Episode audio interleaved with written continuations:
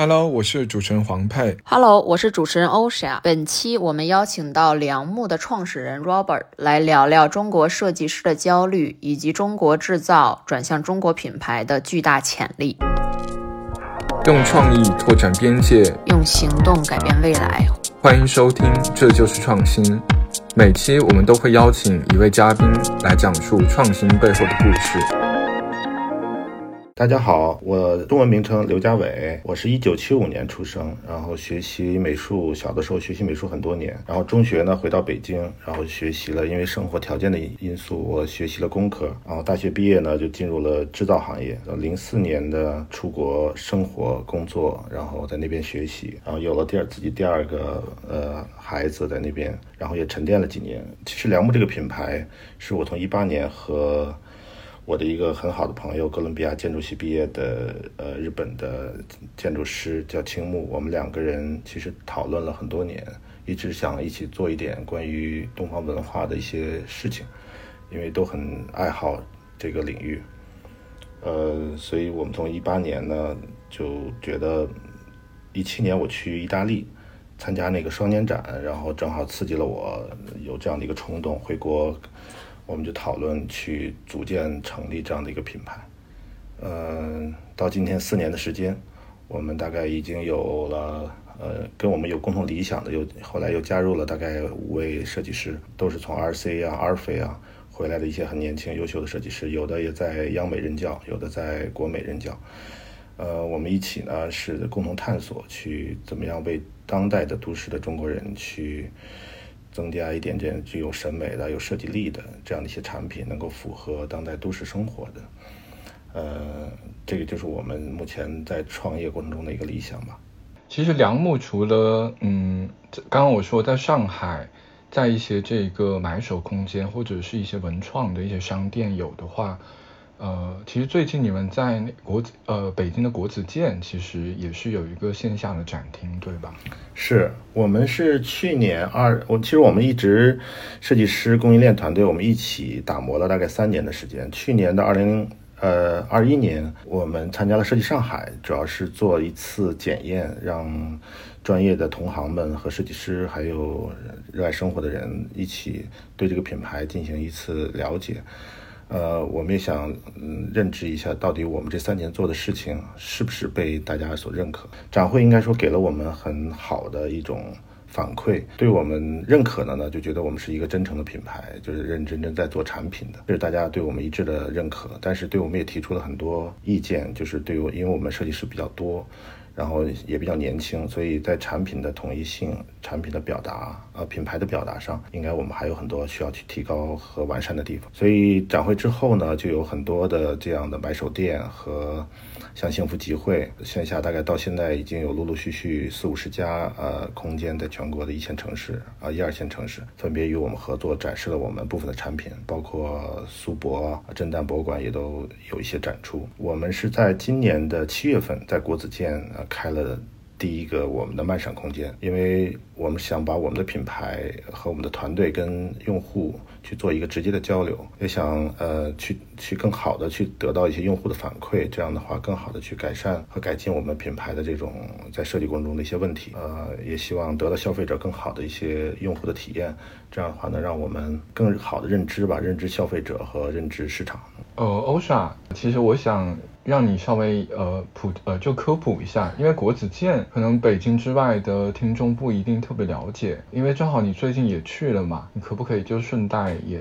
介绍一下国子监那块地方，以及它现在的情况是怎么样的？国子监怎么说呢？就是说它现在算是应该从今年年底吧，就是说整个北京，然后配合就是就是配合整个中轴线申遗。然后呢，这样的一个一些就是全程维度的这些大的文化活态展示。然后那国子监它正好呢也是在这个这个比较核心的这个中轴线的位置上面。然后国子监其实跟故宫的关系有就是有就是大哥和二哥的这样的一个一个关系。所以其实国子监怎么说？我觉得从就是一般的旅游者来讲啊，就是你如果刚来。北北京玩儿，那可能就是大家习惯性说，哎，你去完故宫，你就去国子监，哎，溜达溜达，喝个茶，然后国子监可能最近十年吧，应该是被当时的一个呃卖呃是咖啡店呀，还是几家咖啡店？哎，这种这种就是比较好的营销方式，把国子监的这个年轻化也给带了起来。呃，但是确实你要说是国子监，它现在怎么说呢？它是一个像刚才 Robert 说，就说就是现在很多中国类型的品牌，或者说这种传统历史非常丰富的这种。文化品牌，他们其实也都是在刚刚起步的一个路上。就是国子监，它在过去其实已经有非常深的一个文化地位，在整个的这个北京、整个中国的文脉上面。但是你要说国子监，它和现代的一些、当代的一些融合，它这种新生发出来的一些 IP 的气息，它其实也正在去做改变。然后，那今年年底或者是明年，确实是会是一个非常好的一个契机，就是说。之后吧，应该从明年开始，国子监应该会有一些比较好的衍生出来的大的一些 IP 会陆续落地。所以，如果到时候大家正好来国子监啊，那可以多哎来去这个更深入的了解国子监本身，就不仅仅只是觉得说哎国子监它你在外面它这个这个红红呃那个红墙。啊，这个这个很美，然后拍个照，仅此而已。其实更多的是文，呃，国子监背后它所传传承的这些文脉啊、文源这样子的一个历史，就是它的角度是不一样的。同样都是中国传统的文化，在整个见证首都，然后中国建呃这个建都，呃这，北京建都，然后建成，但是它切的维度更多的还是从一些文脉这样子一个角度，科举科举嘛。但是你科举放在现在的这个。文化和市场环境当中，呃，不是那么高的有影响力。那其实更多的是一个文脉来去探索，所以大概应该是这样子的。就包括我自己对国子监的一些理解啊，或者说现现在回来了一个感受，就说是在要往二点零、三点零的一些更大的城市维度的 IP 上面去做转型。另外，我也有点好奇，就是 Robert，就你们呃把那一个展厅放在国子监是？考虑到国子监既有这个新的这种商业的属性，也有这个文化的这个底蕴，你你们是因为这个考虑把那个空间设在那边吗？对，因为我们其实我们的工作室就在国子监的后面有一个小院儿。呃，我们在那里工作了两年，当时跟几位设计师，我们一起在那租了一个这样的一个空间。以前是香港有限的一个大哥的一个一个小院儿。我们为什么租在这儿呢？因为觉得北京的这种生活的味道，这个地方还是比较浓郁的。我们选择，而且它有一定的刚才说到的有一定的商业属性，它有一定的文脉。但是我让我们更看重的就是能够跟在北京胡同里的这样的一种生活方式和北京这些老北京人，就是因为今天的老北京人已经不多了，我觉得在胡同里还能保留着这样的一点点的味道，所以我们我也希望我的设计师能够跟生活能更有能够有所交流。每天看到这样的一群还保留着一种胡同生活文化的，可以夜不闭户，大家可以晚上一起经常在小院里去吃饭，然后胡同和胡同的人经常在一起交流。我觉得这样的一种情感的连接，其实是我们儿时时候的记忆。嗯，今天可能在这种都市化。在这种进程中，这样的一种关系已经越来越少。而且北京呢，我觉得这几年的这种生活的这种烟火气越来越少，跟上海、跟南方其实已经有很大的这种差距。所以我也希望，因为我们是一个希望给生活增添一点幸福感，嗯的这样的一个品牌，所以我需要我们的设计师团队更好的去理解生活。另外，跟我们过去的历史也有一些连接，这样的话可能能给到给到设计师更好的一些灵感吧，或者是一些体验。那其实我不知道那个听众有没有注意到一点，就是其实我们大量过去包邀请的一些做这个呃文创品牌的，他要不就是做编辑出身的。或者做设计师，就这种类别的，或者是广告公司出身人会比较多。但是 Robert 本身他其实是呃从这个制造业这一块其实先做起来，而且他也做得很成功。那其实从大的这个社会的趋势来讲，面临新的一个转型，就包括说我们对外的很多，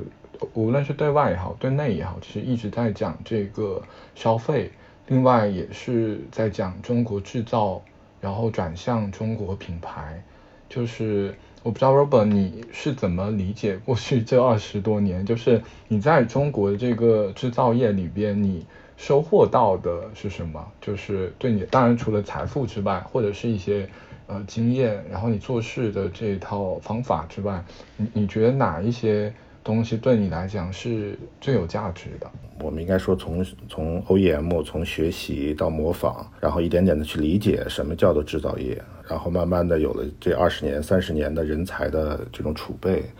然后有了设备的更新，然后到了管理知识的这种能力的提升。就是我觉得这二十年应该说，嗯。速度非常快，我们从一个被人看不起，或者是一个打破重来，因为我们我们大学毕业的时候，我是第一届大学毕业，呃，双向分配的这个毕业生。那一届呢，之前制造业都是大工厂制造、大规模制造，包括车间和车间之间的制造。那后来到了我们转型向美式学习，开始进入到这种我们说的流水线作业。后来又从六十线作业进入到日本的这种丰田模式，进入到精益生产、柔性化生产，到今天的我们开始一点点的向工业四点零迈进。就是这个时代这二十年，我觉得我们的成长是非常快的，就是理性的认识。另外，在工作中对于逻辑的这种重要性，呃，如果说从品质上来说呢，我们对于这种品质的过程的追求，这个是非常的，因为。今天的中国制造业已经转型到了像这种我们说的工业四点零迈进，所以品质、呃精细化管理这些已经是一些日常的课题啊。这二十年对我个人的性格的锻炼呢，应该我觉得制造业因为是一个非常保守的这么一个行业，因为我们是要小心翼翼的、战战兢兢一点的，因为品质的一点点的失误，可能都会一连串的这个上下游的企业会造成巨大的损失，所以耐得住寂寞，然后。减少这种浮躁，然后能够有持久的这种忍耐力去。把一个产品、一个工艺去打磨出来，这个可能是我觉得对我个性格和经验最大的一些收获和锻炼吧。哎，我其实想想问一下，因为我前段时间正好看央视那个对话节目，然后当时也是就是在聊，这是中国制造业叫专精特新，就是因为其实很多时候一说到制造业，就包括其实咱们说包包括重工业，然后呢你的基建，其实其实大部分的人。都还是一个，就说，呃，这个词我听说过，但是具体是什么我不知道，对吧？因为其实像很多我，我记得当时我看那个节目的时候，我也是学到了一些，就是说，其实很多制造业它并不是仅仅，它不是简简单单说马上咱们能 C 端的消费者能马上感受到的，很多制造业它是生产制造生产产品的机器，它反而是更基础。因为对我而言啊，就是说我我我如果知道您是这么着的一个。这三十多年的一个成长背景或者职业的一个发展背景，我会觉得说，第一就说，哎，特别好，就能有这种特别稳的制造业，呃，这种这种专业人才，然后去投身到原创产业，因为有原创品牌，尤其是偏互联网，因为现在很多原创的生活类型的品牌，它其实受流量、受互联网影响，啊，就是当然有利有弊啊，但是你就确实会发觉很多原创品牌，它其实生命力非常的。也就五年、十年，撑死了，十年就就已经了不起了。所以其实我我就是非常好奇，说像您这样子一个从制造业转到现在这个品牌在打造的这种方式，就是是怎么样的一个一个就是机缘巧合，还是说它是一种降维？因为我能想到的啊，我能给到的 一个我能想想到就是它是一种降维的一种方式。但是它降维不代表说咱们是说，哎，这个简单粗暴来去做一个品牌，反而可能更多的是说，是不是想把更多制造业里面的一些链条性的这种生产的方式，更好的去带入到，假如说原创品牌的一个建设上面。就是我我我我是觉得这样的这种这种背景的转换吧，我觉得是我我接触这么多做品牌的这个创始人。我我其实确实是第一次遇到像您这样背景的，所以我觉得这一块儿可能是，就是又好奇，但是又不知道是怎么着，就是选择了这条路，啊。OK，那我发散的聊一聊，因为这个还没有认真的思考过你的对，其实它其实它其实并不是个问题，因为我就是觉得说，呃，这样子背景的人，我我我很难去想象，因为我会觉得说。呃，我当然是非常尊重每一个，就是说做原创品牌的这些创始人啊，我觉得大家都是非常非常有有有抱负和理想的，但是确实是觉得说，哎，你突然一下从这么好的一个制造产业，突然转到了一个这种呃原创品牌，而且更多这个原创品牌它被很多互联网打上了一些互联网的印记，那这样子的话，我就我我能想到的可能性就是它是一个降维的这个方式。啊，但是但是我不知道这个这个解读在您这儿是不是呃是另外一种解读啊？如果从我个人看啊，其实因为我内心是因为小的时候学了大概七八年的这个画画，本来是想走美术这条路，考美院。因为我是在陕西西安的阎良，在那里生活了十三年，上初中、上高中，我还我还坚持着这个绘画，但是因为绘画学习影响了我的学习成绩，所以老师就不太允许我去去说必须要做出选择。所以因为我功课成绩也不错，所以当时就。那么选择还是学习了功课，放弃了这个这个艺术这条路，所以内心但是一直对这个有了比较强烈的爱好和和和坚持，所以一直在阅读，然后对这个领域的事情也保持一个学习的状态。呃，所以我可能跟传统工业上的人有一些不一样，就是工业在工业我的行业里的人，大家都说我是一个可能热爱生活的人，就是我比较热爱生活，然后喜欢去感知生活这样的一个人，但是。嗯，另外到了这个年龄呢，我到了四十岁，四十岁之前，我觉得生命，我们在开始思考这个生命，因为之之前我们二十岁那个时候，呃，看世界，然后我觉得无知无畏，我们去追求财富，追求物质，因为突然有了这样的一种对于物质的所有的这些，呃，新奇的事情，我们也都去探索，都去接触，嗯，但是二十年下来，这个物质积累也也达到了一定的，我觉得让我们生活也。比较富足，比较比较可以有能力的去享受一定的生活生活状态，但是，呃，其实实实在在的说，我看到我周围身边的就是还在奔忙的这一群企业家，让我比较尊重的这一群人，其实我我个人的感受就是他们有一定的成就感，然后，但是，嗯，我觉得缺少那种我认为的幸福感啊，我个人认为的，大家的工作速度都非常的快，嗯。一直强调这种这种科学的探索里面，但是我觉得对于我来说，这样的一种探索才是无穷无尽的。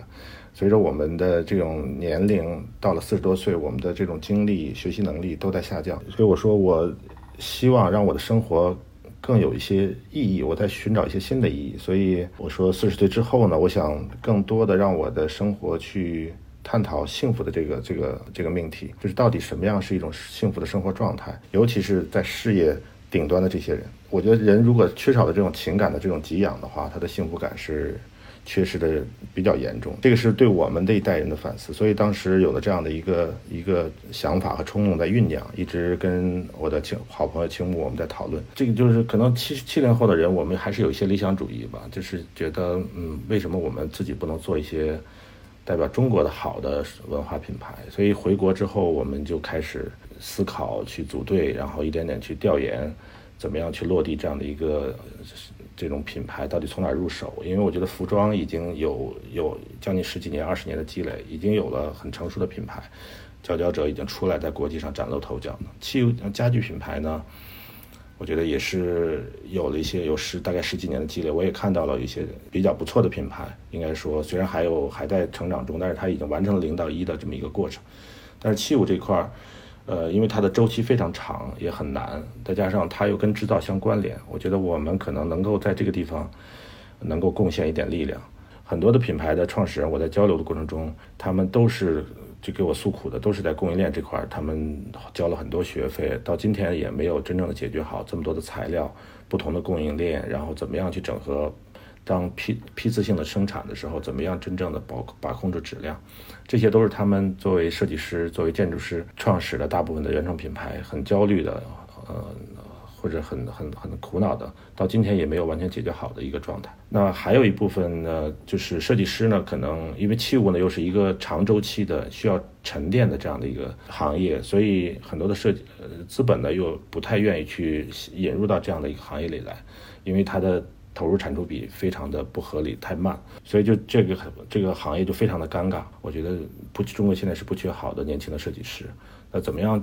关键是怎么样整合市场、设计师和供应链，把这个让大家协同的去组队，真正成为一个优秀的品牌团队。我觉得这个是我觉得我们可以去探索的啊，就我个人也比较热爱这样的一个事业，所以就大胆的投入到了这个行业。当然，投入之初也是觉得做好了思想准备，因为也跟很多的创始人、投资人都在交流过，呃，就是聊我的想法，我想去做这么一件事情，嗯，希望他们给我一些意见。我也听取了很多原创品牌，嗯，投资人基本上给我都是负面的，因为他们说百分之九十，他们看到了。百分之九十九的这样的品牌的创始人是情怀入手，最后都倒在了创业的路上。呃，当然还有一些原创的建筑师品牌、设计师品牌给我的反馈就是说这条路太辛苦，呃，供应链他们交了学费这么多年，我觉得，但是我可能从小学习艺术、学习数学，所以比较逆向思维，就是我越是大家觉得困难的，尤其我们制造业的这种思维，就是我们觉得越困难的，可能它的其实竞争是越不充分的。所以我们也是越刺激我们去做这么一件事情，去尝试，呃，能不能去把这件事情去探索出来啊？这就这就是一个简单的过程。我我聊的比较发散。哎，没没，我我觉得您说的特别好，因为其实说到器物是怎么着，就是，嗯，我我当然是我个人的一个经验啊，就我觉得现在国内跟器物呃有关的这个算是行业吧，它分两种，一种就还是比较说就是大家。假如说像还是假如景德镇呀，一些就是很厉害的这些大师传承，或者是点龙泉瓷啊，就是这种比较厉害的一些瓷和窑，他们出来的一些符合当代的这种器物品牌。但是这种呢，就属于是像我认识的几个传人，他们一般一年可能也就做十个十个杯子，或者说八个八个器物，对吧？就这个它其实确实是不没法成为一种。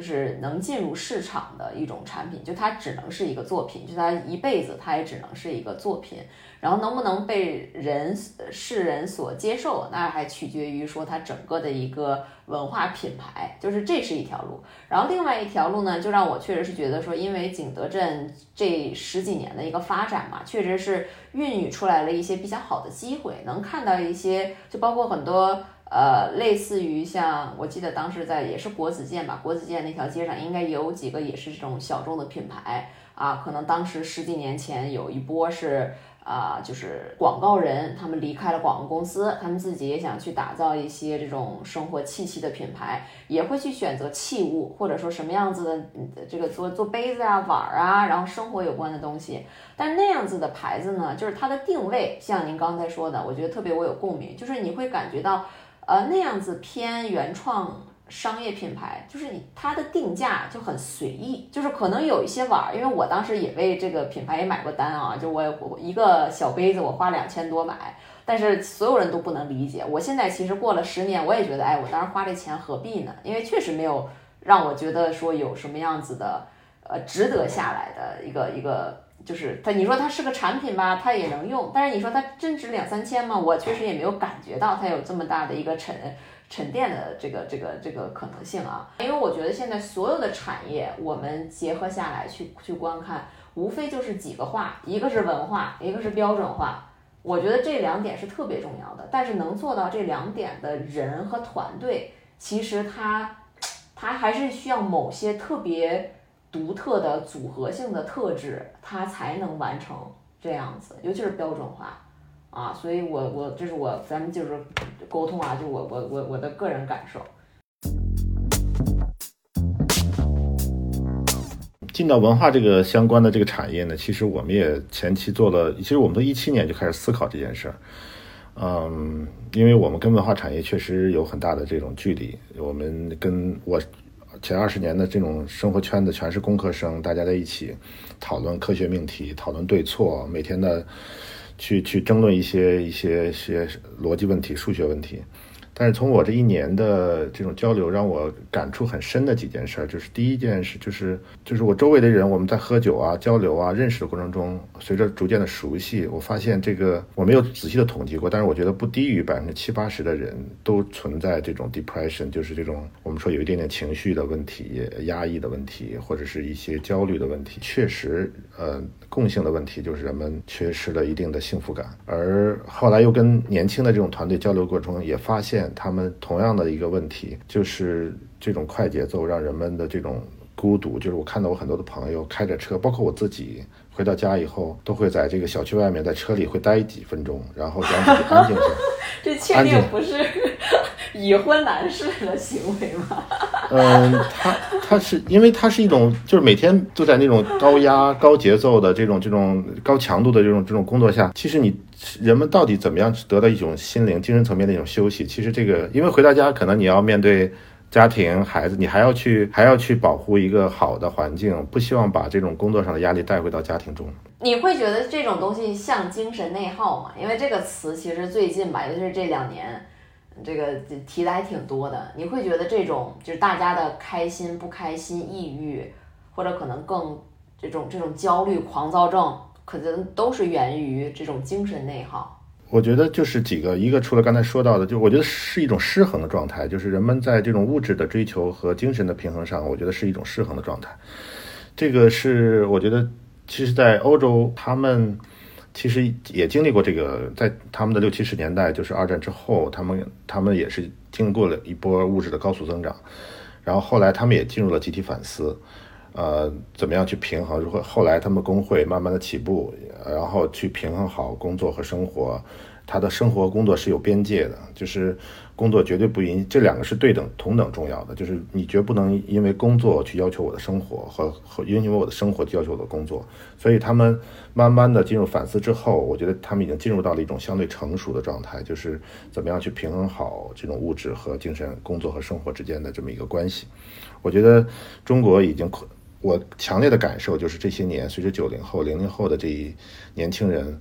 大家就开始去对随着对生活的要求逐渐的提升，因为他们这一代人，嗯，他是没有这种物质的这种饥饿感的，所以他们可能起点的探讨他们的命题就是人生的命题，就是很多都是精神层面的，就是我要怎么是我喜欢什么，我要怎么样生活，我选择什么样的一个生活态度。我觉得这个是就是未来可能很快，我觉得在未来的五到十年，随着他们进入到社会的主体。我觉得这个社会就会进入到一种从我们说从物质向精神的过渡的这么一个过程，所以人们从我需要到我喜欢，我觉得这个是我看的，这也是我觉得商业上的一些机会。嗯，我们必须对这个有所强烈的认识，这也是我觉得品牌探索的一个很重要的原点，就是你的产品、你的品牌到底能不能提供这样的精神附加值？你的态度是不是明确的？而我觉得它的商业语言也从我们那代人的，比如说强调的服务管理啊、质量控制啊，到知识管理啊，我觉得下一代的这种商业语言，大家讨论的更多。我听到的这三年我的学习积累、品牌创业过程中，就设计管理啊、故事的描述啊，怎么样去做这种场生活场景的这种这种落地啊，其实都在讨论这些命题的这个这个内容。当然，这些命题我觉得它是软实力的，就是。它需要有硬实力的支撑，就如果没有这个硬实力支撑的话，这些软实力可能很难也得到充分的体现。所以我觉得，现在我做的这件事儿，我更多的探索是整合这些这些能力，因为中国我觉得这些能力都散落散落在就是比较碎片化。比如说，我们有刚才你提到的，我们有很好的工艺的这种景德镇上千年的这种文化积淀，它有很多很好的手工艺传承，这种保留着这种手拉坯的工人，绘画的这种工匠，但是他们。我觉得还是在他们强调的是传承，但是他们对今天生活，我觉得不是很完全理解。他们仅仅是在传承，但是这些东西出来的东西，其实跟今天的生活是，尤其是跟都市的生活是没有太多关系的。但是如果让我们的品牌能够国际化，能够跟国际去对话的话，你需要让我觉得这个品牌有一定的国际属性，有一些国际性的基础的语言，大家要能看得懂，然后要。跟我们的文化怎么样真正的去表达清楚，在今天的这个时代，我觉得符合今天我，因为我们这个品牌也是强调的，不是说让人们一定要去逃离这样的这种都市，因为我觉得人是渺小的，你无法逃离这种大的时代的这种背景，你不可能说我躲到山上去。我觉得有一些年轻的艺术家在尝尝试这样一种先锋的生活，就到到山上去尝试这种这种进修的状态，但是我觉得那是极少数的，绝大部分人。没不是不可能是存在这样的一种生活方式，选择这样的一种生活方式，他还是要在这样的一种历史的潮流里面去前进、去生活、去满去满足养抚养家庭，然后满足自己的这种基础，然后在这个层面上才能够一点点去探索这种精神的东西。所以我觉得这个是不可能分开的，你还是要平衡好物质和和精神层面。那那我们有有很好的很好的这种手工艺人，但是他又没有很好的工业的能力。我们又有很很大的这种工厂，像像深圳、湖南、福建都有潮汕都有很好的这种出口的这种这种代工厂，但是它规模很大。他们的观念就是我要做这种出口代工，因为他们我去看很辉煌的上千女工的这样的一个工厂。但是我觉得他们的老板也希望转型，我们在交流过程中，他们也欢迎我们，给希望我们给他们一些新的这种思想，新的一些。但是，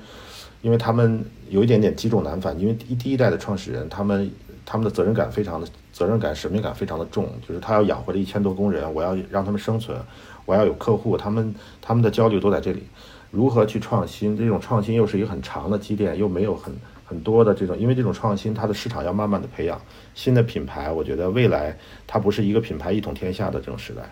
它可能会有。我觉得再过五到十年，中国会孕育出很成千上万的这种小的品牌，每个人都有自己鲜明的态度、鲜明的个性。我觉得那个时代是文化是多元化的。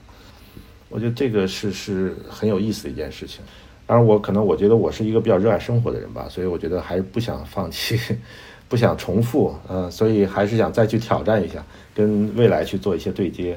然后去去去思考一下，看看自。另外，我们觉得我们的经验呢，也可能能够给未来一些养分和补充吧。这个是我个人的一个一个一个理解啊。下一个要问的问题，其实你刚刚已经提前回答，就是中国当代设计师或者当代年轻人焦虑。当然，这个可能不限于这个年轻人，就是说中年也有中年的这个焦虑。等于说，可能在这个社会转型的这个时间点上，大家怎么能够把工作、生活能够去做融合或者去做平衡，是每个人可能都要去解决的一个问题。我觉得还是我我我可能我这个年龄啊，喜欢把这个很多事情放在这个时代的背景下去看，就是这个焦虑，我觉得源自于就是我们从改革开放之后，突然一下大家看到那种很多美好的物质世界。然后大家快速的追求这种欲望的这种喧嚣，我们觉得我们进入那种动物性的那种那种膨胀，非常的强烈。就是人们，呃，我们那个时代的这种榜样，就是慢慢就是最后很多能干的、能闯的啊，然后有商业思维的，呃，就胆量大的这个人都跑在前面啊，他是鼓励鼓励那样的一批人，而这样的一批人的能量非常大。那这种焦虑呢，我觉得是因为。大家都想去做那样的人，呃，就是成功的人。然后，而我觉得成功人是非极少数的，所以绝大部分人可能还是要免于归于这种平庸的生活。那。他是在那个价值观时代下，他是不接受这样的一种状态，所以他认为是无能或者这种这种情况，所以产生了很多的这种焦虑或者无奈，是那一代人的。但是到这个转型期呢，那这种时间慢下来了，我觉得人们是没有这样思想准备和心理准备的，就是突然从一种快节奏转转换成这种慢节奏，人们无所适从。我觉得没有真正的思考或者思想准备。就是我我我我们在品牌创创创始的时候，我们。就提到了一个很很有意思的命题，就是如果我今天我们一个人的人生的设定大概是在八十八十岁到一百岁之间，就是你基本上我们按八十岁设定，就是你八十年应该第一步做什么，第二步做什么，第三步做什么，是已经是被教育过的，我们应该按照这样的一个节奏去做。但是有如果我们当时提出一个思考，如果我们的人生突然有一天被拉长到三百年，我们应该怎么样活着？呃，我们应该应该怎么样去选择我们的生活？我觉得九零后、零零后承担承担了要去对我们下一个时代中国社会的一种生活方式的一种思考和探索。它到底什么样的一种生活方式是我们属于中国文化的，是属于自信状态的，是属于我们未来可以去满足我们的这种这种幸福感的一种状态？我觉得这是今天是我认为属于未来属性的品牌都要去回答的问题，就是你的品牌到底提供了什么样的一种方式去去？因为为什么会焦虑？我觉得因为没人们没有模式了，我突然不知道怎么生活了，不知道什么样是。大家都在批判，但是我觉得就像你说的，没有人去提供解决方案，或者提供解决方案的人太少。就是到底什么样是一种幸福的生活，什么样的一种生活方式，我需要什么样的器物？这个器物跟人，因为我们强调的是器物不能素质高阁，不是买回去把在那。观看的，它是要每天使用的，通过这种使用，然后带给人们这种这种对于生活态度的体验，设计师提出的这样的一种生活思考的体验，让人们感受到这个东西，能够唤醒人们对生活的热爱，然后去愿意去跟，而不是就是愿意去跟我的周围的亲人重新继续连接。因为中国人我觉得是非常非常饱满的，非常浪漫的。其实中国人的情感是非常非常热爱、热热热情的。我觉得我们应该创出一条更符合中国人的一样一种审美的方式和和生活的方式。而中国人，我觉得是更多元的、更浪漫的。走这条路的过程，这几年我我我并没有，因为我自己很热爱这件事，而且这个探讨探讨生活、探讨美，我觉得就是它是一件很积极的事情。如果你能投入进去的话。我觉得我并没有觉得他是可能生活上就是工作上会体力上会会会辛苦一些，但是我觉得精神层面，他其其实你得你会得到很多很多的回报的。然后另外，刚刚两位一直在讲那个焦虑，那我本身就是一个很容易焦虑的人，所以呢，我对焦虑，我觉得有三点可能是我最近这这半年吧，尤其这半年的一些新的一个理解。第一个呢，是我觉得焦虑。嗯的一个来源是我们太多去跟别人去比，或者很在意别人怎么去评价我们自己。那包括说我们其实一直有受到教育，有一个词叫见贤思齐嘛，就是意思就是说，表面意思好像是说啊，我们看到一个呃优秀的人，我们应该跟他对齐，呃，这个是字面上意思。但是我后来看了一下，它完整的这个句子叫。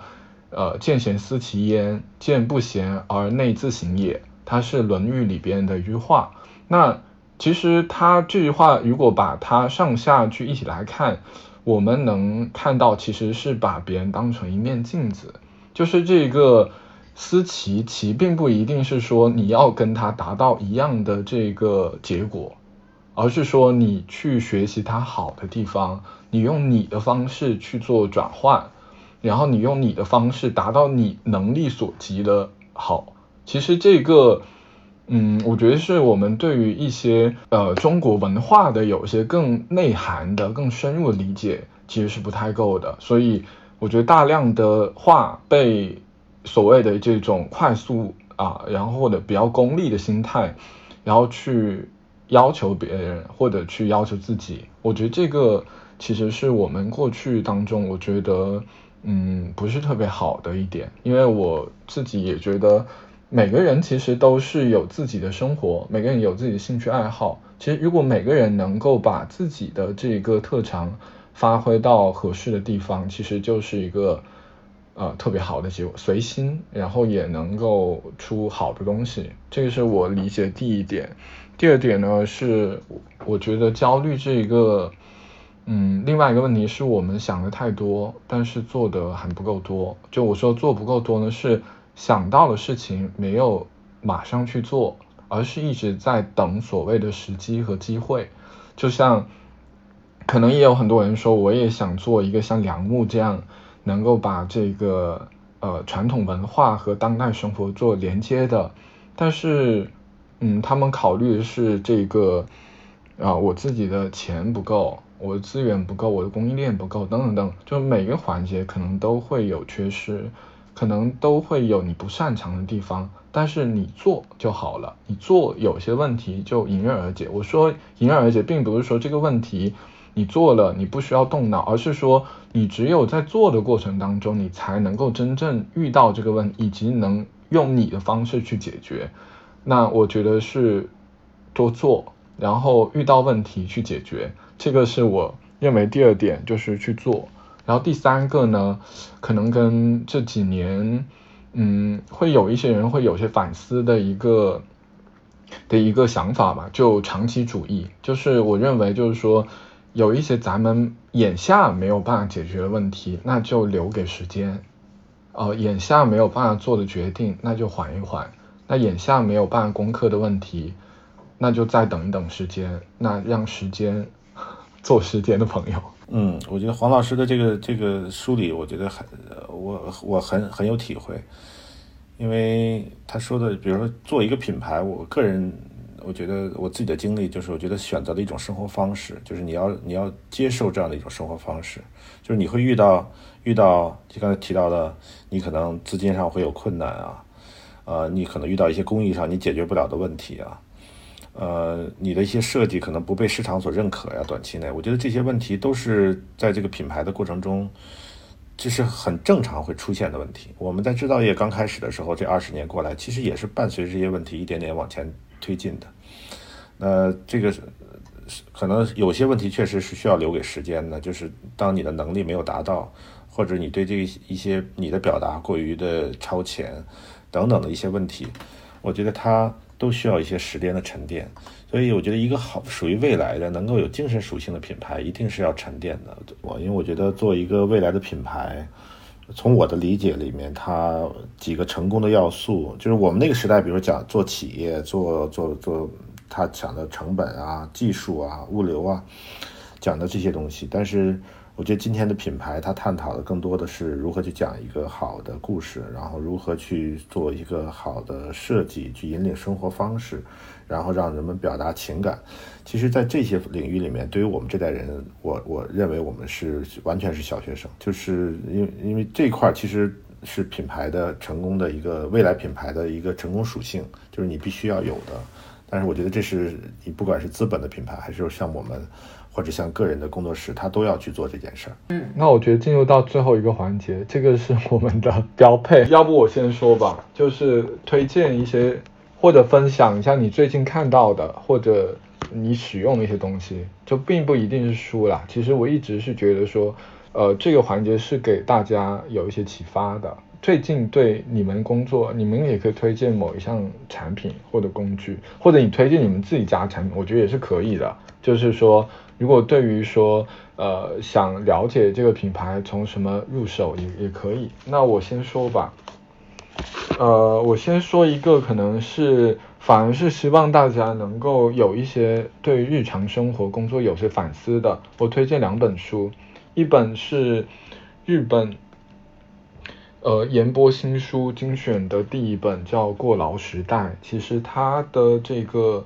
讲的就是用一些数据去讲。他不是他没有讲中国，但是他对比了日本，对比了欧洲的国家去讲这个从一个全球资本主义的这个视角，从数据视角去讲了我们怎么去理解为什么我们会有过劳，我们为什么会有焦虑。我觉得这个并不是说给大家一条路径，说你看这本书你又解决了你的这个。呃，现实中的焦虑，但是我觉得可以对于问题本身，就焦虑本身、过劳本身有一个更系统的一个理解。我觉得我会推荐这本书。然后另外的一本是相对来讲比较轻松的，其实是那一个呃一个漫画家，其实他很多年前的有一本漫画叫《大家都有病》，其实他就讲到了呃当代我们其实，在人际交往和对待人生、对待工作、对待爱情当中，很多我们没有意识到的一种呃这种比较病态的一种呃社交的方式。其实那本呃漫画其实一直在讲。其实我觉得它里面的有一些精髓，其实是被嗯，其实像大家一直会看有个叫 GQ Lab，他们会去讲一些漫画，讲一些梗。呃，但我觉得那个可能就相对来讲比较表面，但我觉得那个其实是蕴藏着一些对于呃这个社会对人情世故一些很尖锐的、很直接的一些这个呃批判吧。那我可能推荐这两本。我就是推荐，就是如果来北京吧，我就或者是北京的小伙伴，就是可以去看看这个万寿寺，它是海淀这边的一个。